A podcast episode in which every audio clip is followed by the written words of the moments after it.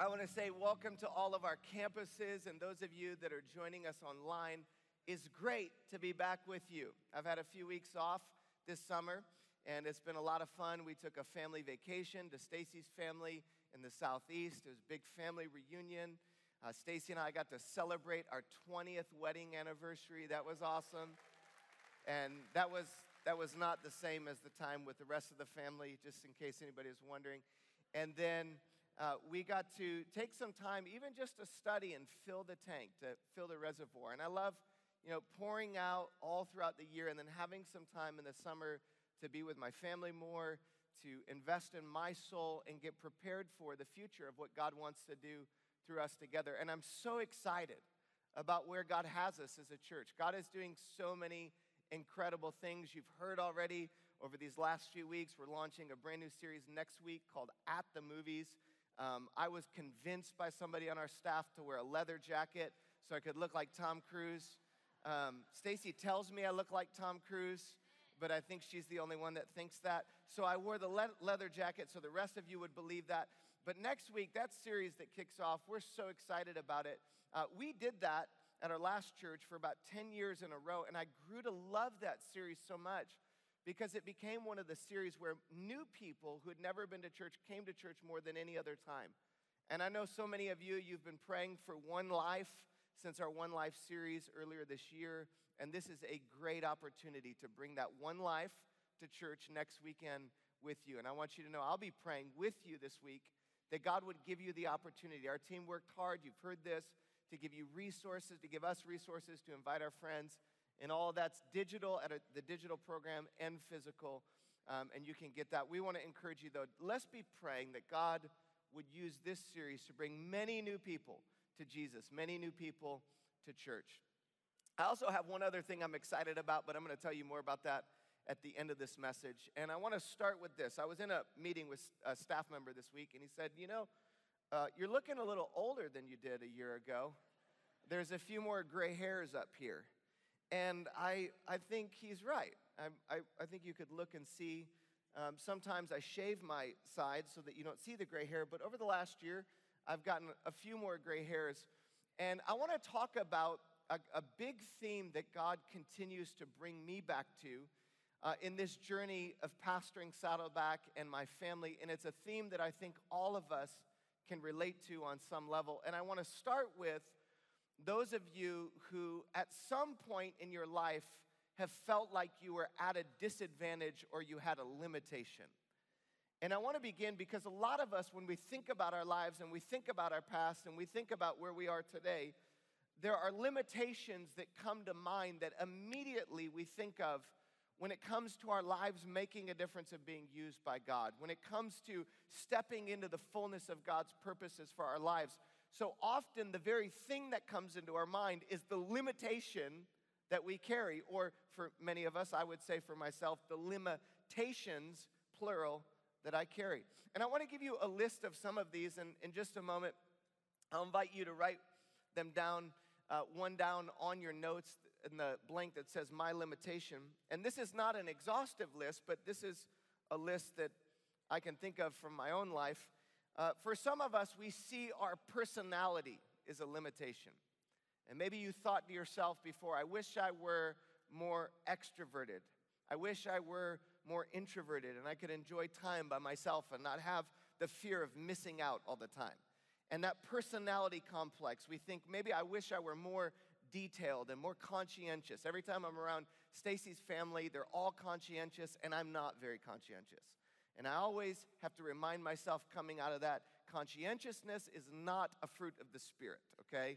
If anybody who's conscientious is listening. But sometimes we limit ourselves in our minds based upon our personality. Sometimes it's our background. Maybe you think things to yourself like, well, I'm not educated enough.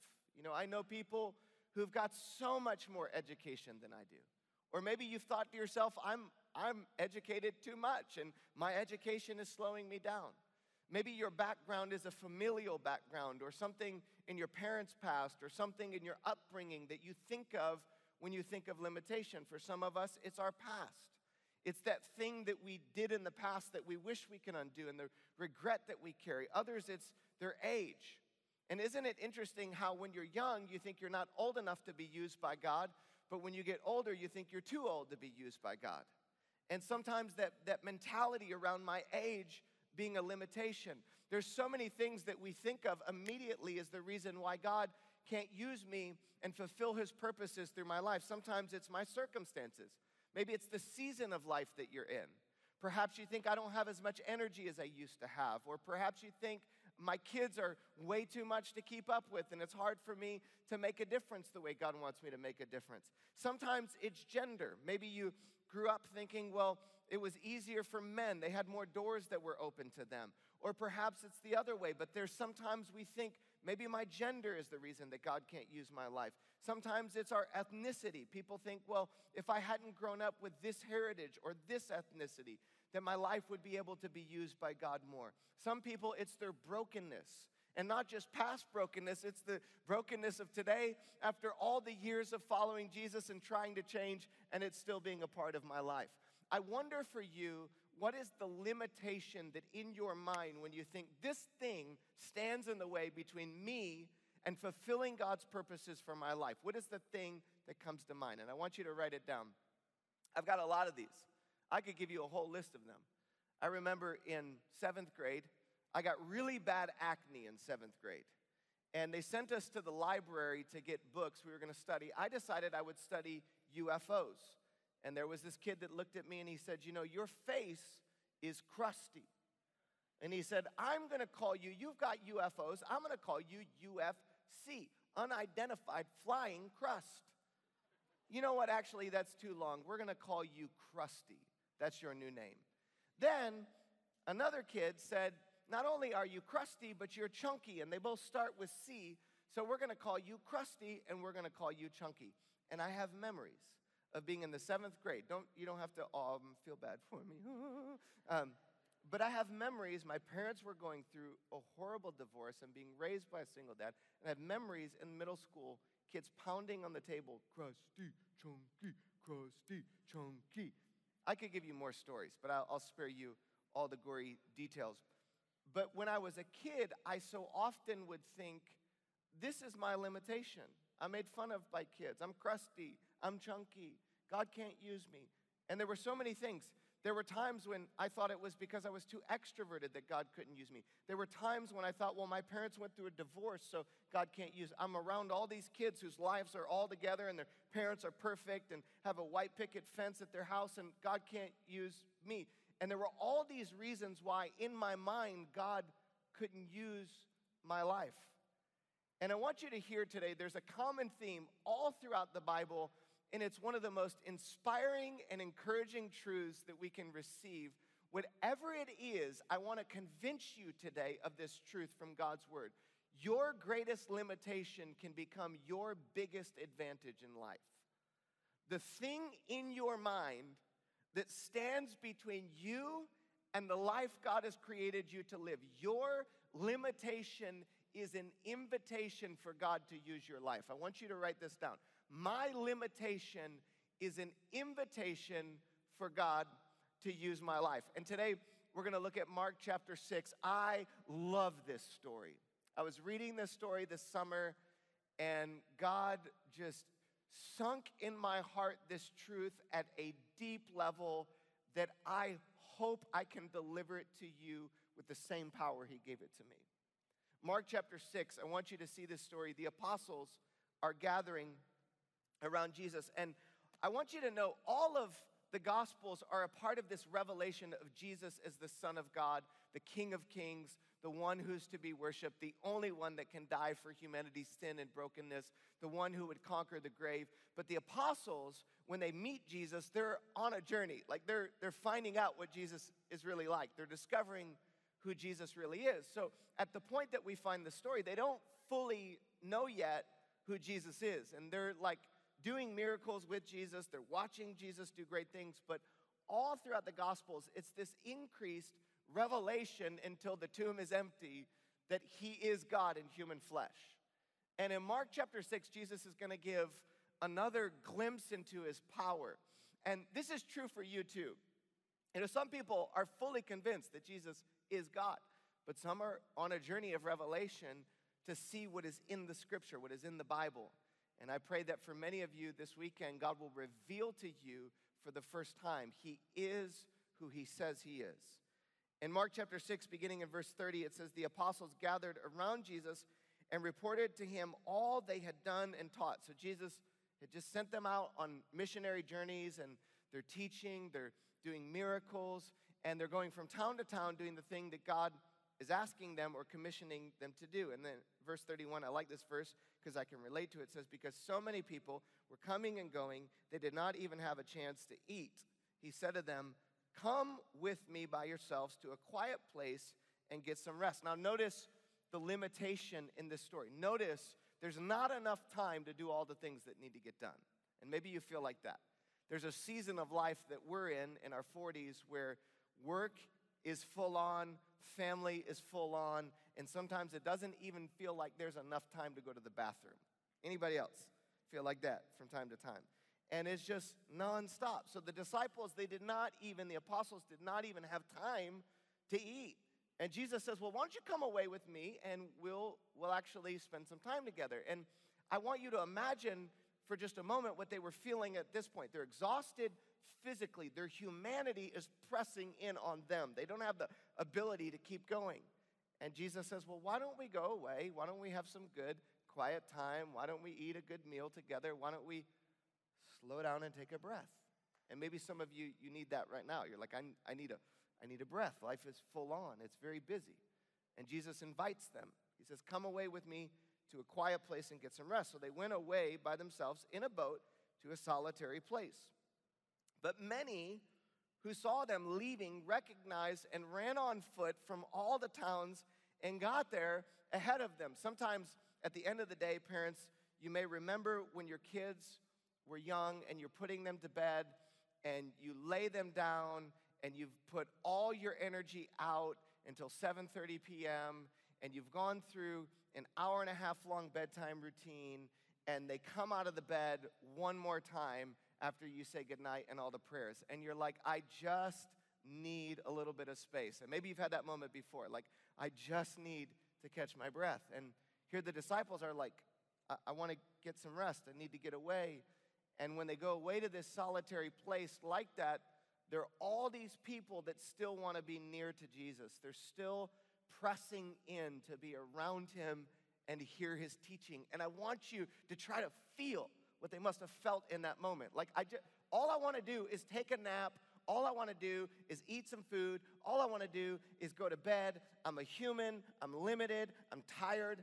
I'm done with this day. And Jesus looks at all these people who are coming to him. The crowds are pressing in.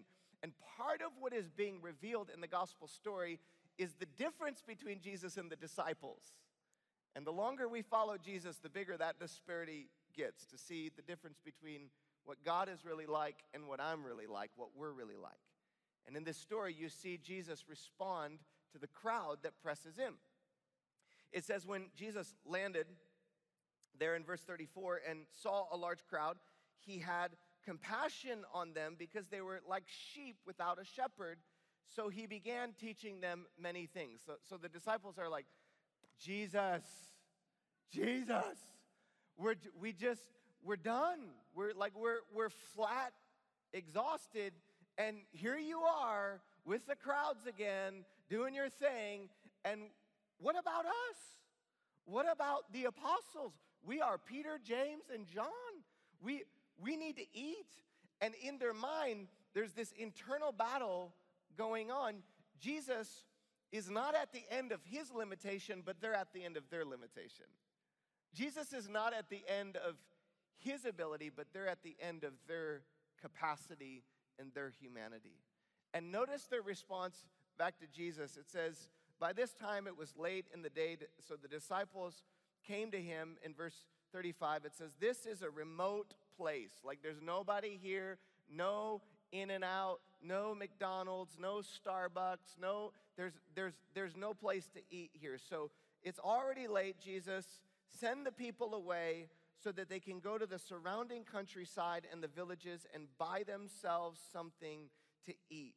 I want you, Jesus, to send the people away so that we can eat, so that we can rest, send them away and get some food. And in the story, they're trying to push away, in their limitation, they are trying to push away a miracle that God is about to perform on their behalf. I want you to hear this because so often in our lives, when we get into a place of our own limitation with our humanity, and that limitation is, is just a part of being human. You need sleep, you need food, you need to go to the bathroom from time to time. You, we are limited as finite beings created by God. And that limitation reminds us of the fact that we're not God. But sometimes in our exhaustion, in our limitation, in our humanity, we can push away an opportunity for God's great miracles in our lives. And the first truth if I'm gonna live beyond my limitation, I have to have an elevated situational awareness. I have to have an elevated perspective on what it is that is happening around me. And life is, there's so much that we're thinking about. You've got your job or your school if you're a student, and you've got all these things that are pressing in on you situationally, and your limitation, your lack of money, your lack of energy, all of these things that are pressing in. And I want us to see this that it's so natural in our limitation to ask, what are my needs? Like, what, what are the things I need to have taken care of? My food, my, my body, my, my, my stuff. What are, what are my needs that need to be met? And the disciples are, that's, that's what they're focused on. But it is better and it's supernatural to shift our perspective to say, what is God up to in my limitation? This is very important because some of you are at a place where you are crunched beyond your capacity, and the tendency is going to be to push away God's greatest miracle in your life. You're at your place of work and there's somebody that's driving you crazy, and you're at the end of your patience. And that relationship might be the very thing that God is about to use your life to transform them and change them for all eternity with the good news of Jesus. Some of you are at a place with your parenting and trying to love on and care for your kids, and you're limited, you're exhausted, and a part of the natural tendency is to reject a season of exhaustion rather than asking, What is God up to in this situation? When my eyes are lifted to see, What is God doing around me? He is constantly at work. He is constantly moving. He is constantly wanting to transform lives around me. And my perspective, when I lift my eyes to see what God is doing, I can step into. It's not until I am willing to embrace what is impossible that I am able to see a miracle in my life. And some of you are in an impossible situation. You're in an impossible situation with your marriage. And rather than, than pushing your marriage away, rather than stepping away from your covenant commitment, there's an opportunity to say, What if God is up to something that only God can do in my marriage? What if God is doing something in my kids' hearts that only God can do in my kids' hearts? What if God is wanting to do something through my life to make a difference that only God can do? God wants to elevate your situational awareness to, to give you perspective to see where He is at work. But it starts with moving from the natural to see what my needs are, to see where God is at work. Where's God at work around you? And what is the thing that maybe your eyes are down? And He's saying, lift your eyes. Now, Jesus looks at them, lifts their vision, and in verse 37, this is the verse that God used to smack me upside the face.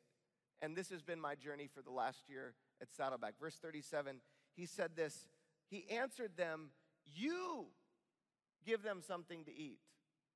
You. You're like, No. There's there's 5,000 of them. And this is what I feel like sometimes here in my role. It's like, you give them something to eat. It's like, there's 30,000 of them. I can't. I, I, I don't have the ability. There have been so many times this last year, and friends, I'm, I'm saying, family, to you from the bottom of my heart, I, I, I think this is what God is doing in me, there's so many moments it's like I don't, I don't have I don't have the wisdom I need to pastor Saddleback Church. I don't, I don't have the experience. The church is older than me. I, I, don't, I, don't have, I don't have all the gifts that, that I need, but there's, there's something so deeply spiritual about Jesus exposing my limitation and exposing your limitation. That what Jesus is saying, he's not saying to them, you feed them so that they can feed them. Jesus is trying to expose to them and give them perspective to help them see that they are with the Son of God. They are with the one who has created the heavens. They're with the one that can multiply anything that he chooses to multiply time, money, energy. So, my limit, limitation, I have to be willing to see God's impossible circumstances in order to step into God's miracles. Before I see God's miracles, I will face impossible circumstances. Impossible circumstances are the opportune environment and conditions for God to come through in your life. So, your limitation that you might be pushing away is right at the core of God doing something through you that's going to blow you away. And the second point that I have for you is in verse 38. Jesus looks, well, they said back to him, let me not skip this. He said, that would take more than a year's wages. Are we to go and spend that much on bread and give that to them to eat? In verse 38, Jesus responds, How many loaves do you have? How many loaves do you have? And I want you to underline that phrase, do you have? Go and see. And when they found out, they said, Five and two fish. Now, the second component that God even has been speaking to me is this increased self awareness. So, in order to live beyond my limitation, I need increased self awareness. And my finite nature, your finite nature. There's something so beautiful about limitation because what limitation does is it forces us into interdependence upon one another. So we, we've, for a long time here at Saddleback, we have four classes that happen once a month. Step one, or the first class, is all about belonging. Step two is about growing spiritually. Step three is about serving and making a difference with your life, the shape that God has given to you. So we talk in that Discover Your pers- Purpose experience that God gave you spiritual gifts that nobody else has. So some of you you're great with serving, some of you great with teaching, some of you you have gifts of hospitality, some of encouragement, some of exhortation. All of us have different gifts and wiring in that limitation.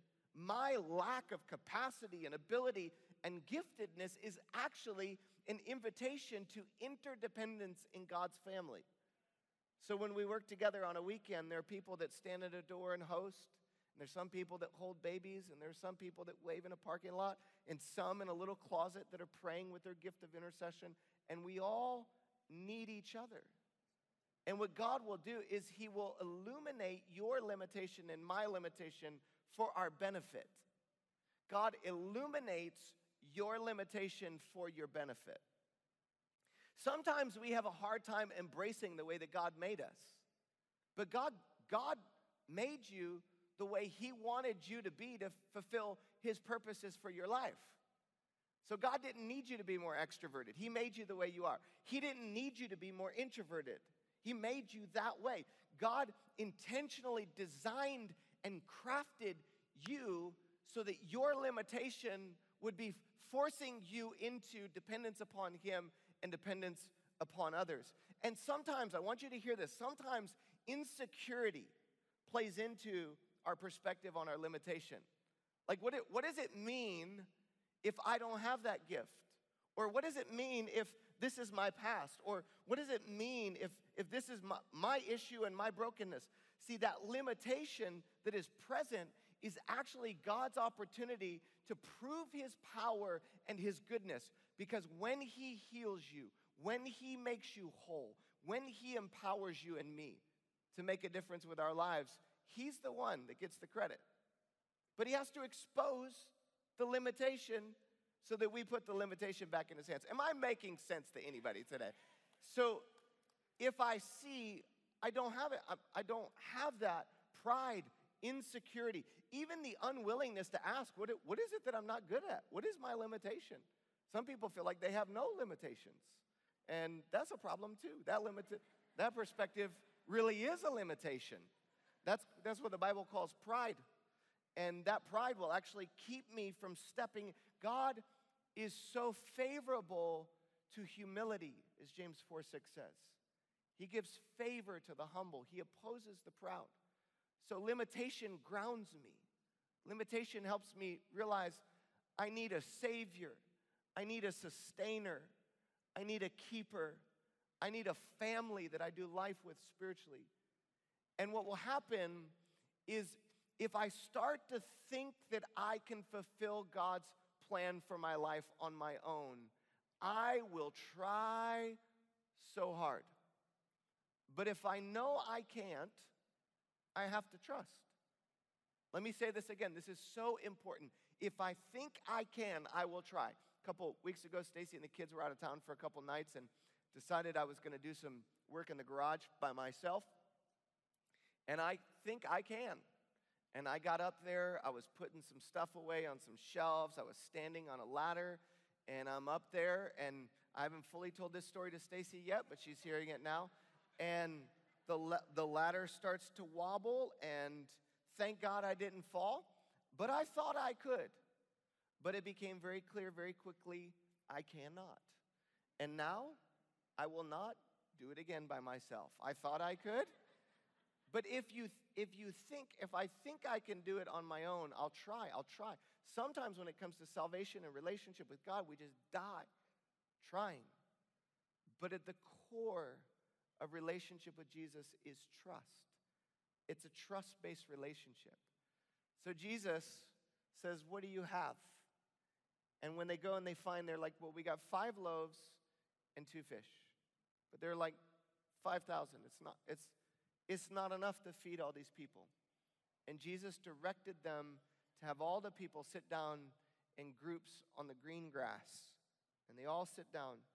So they sat down in groups of hundreds and fifties, taking five loaves and two fish, and they looked up to heaven. And he gave thanks and he broke the loaves. And notice his thanks on the front end of the miracle. There's gratitude already because he knows what's about to happen. So he takes it and he starts to break it. And sometimes multiplication can feel like breaking. But he's breaking these loaves of bread. He gave them to his disciples to be distributed to all the people. And he also divided the two fish among them all. They all ate and were satisfied. And the disciples picked up 12 basketfuls of broken pieces of bread and fish. There were leftovers.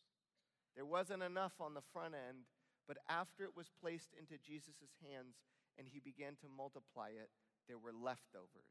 There was more than enough when it was in the hands of Jesus. And I want you to imagine for the disciples the revelation in this moment. He had taken their limitation, he had multiplied it, and he had proven that he was and is God. And that's what he still does. He takes limit he takes broken marriages, he takes kids that are running from God. He takes people that feel so much deep shame and brokenness about their past. He takes people that feel so underqualified and does what only He can do. And in this final verse, I'm going to finish on this. The number of the men who had eaten were 5,000. He had fulfilled, he had, he had multiplied the limitation. And the third component of me moving beyond my limitation is complete trust in Jesus.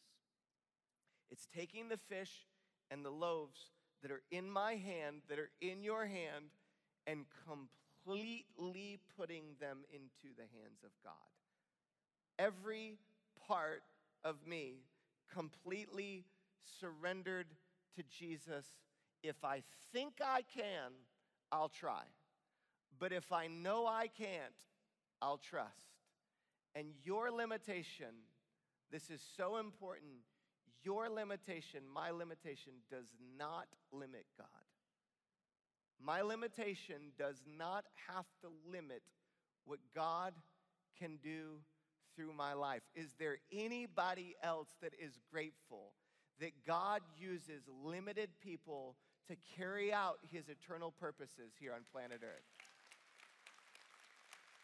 So, I want to ask you a question, and I want to finish with this question. The question is What are the fish and loaves in your hands right now?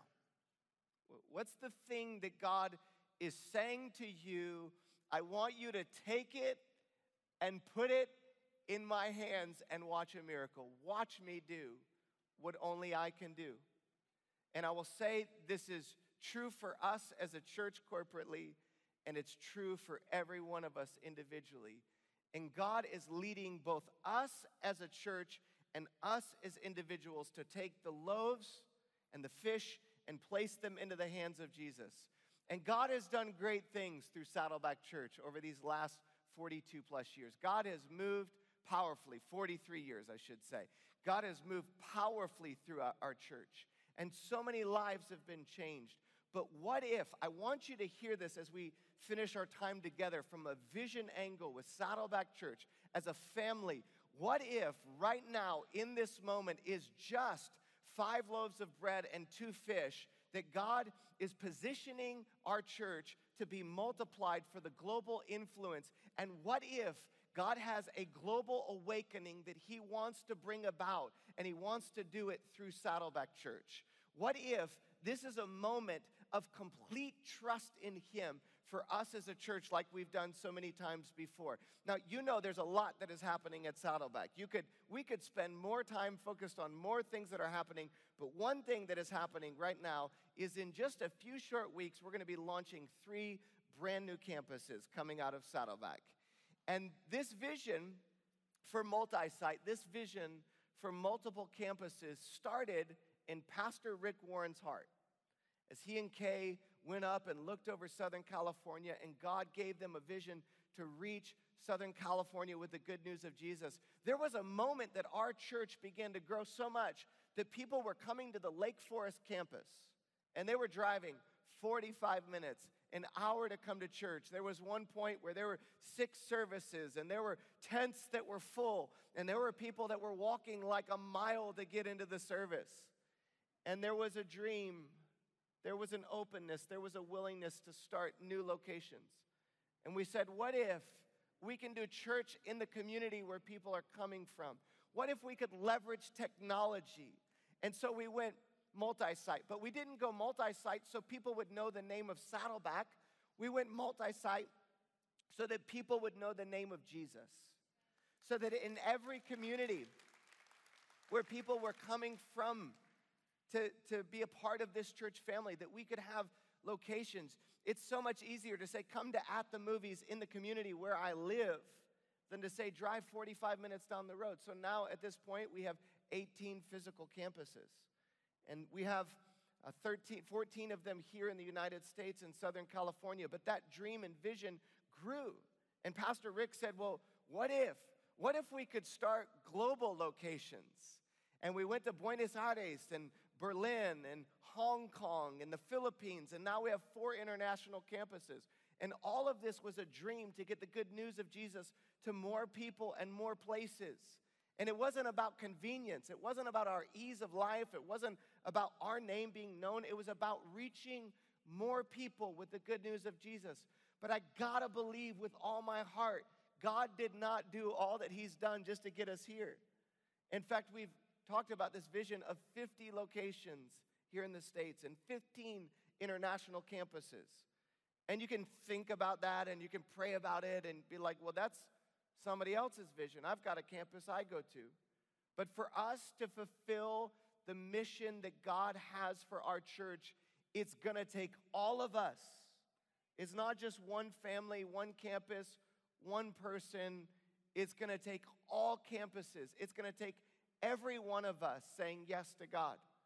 So I want you to see for just a moment, these are our campuses. There we go.